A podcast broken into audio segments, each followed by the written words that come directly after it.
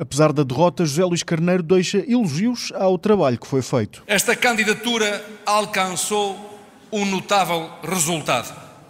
Não tendo sido maioritária, teve dos mais elevados resultados das candidaturas não ganhadoras que se desenvolveram até hoje. O candidato derrotado pede à nova liderança socialista que assegure a unidade dentro do partido e garante que está disponível para servir o PS. Estaremos sempre atentos e disponíveis para colaborar no reforço do PS como o grande partido da democracia portuguesa.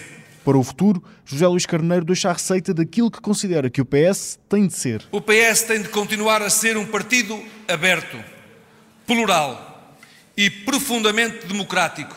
Um partido capaz de dialogar com toda a sociedade portuguesa. O discurso de José Luís Carneiro depois de perder as eleições diretas do PS para Pedro Nuno Santos, ainda que sem arrependimentos na candidatura. Se me preocupasse com a minha carreira política, talvez não tivesse decidido ser candidato à liderança do PS.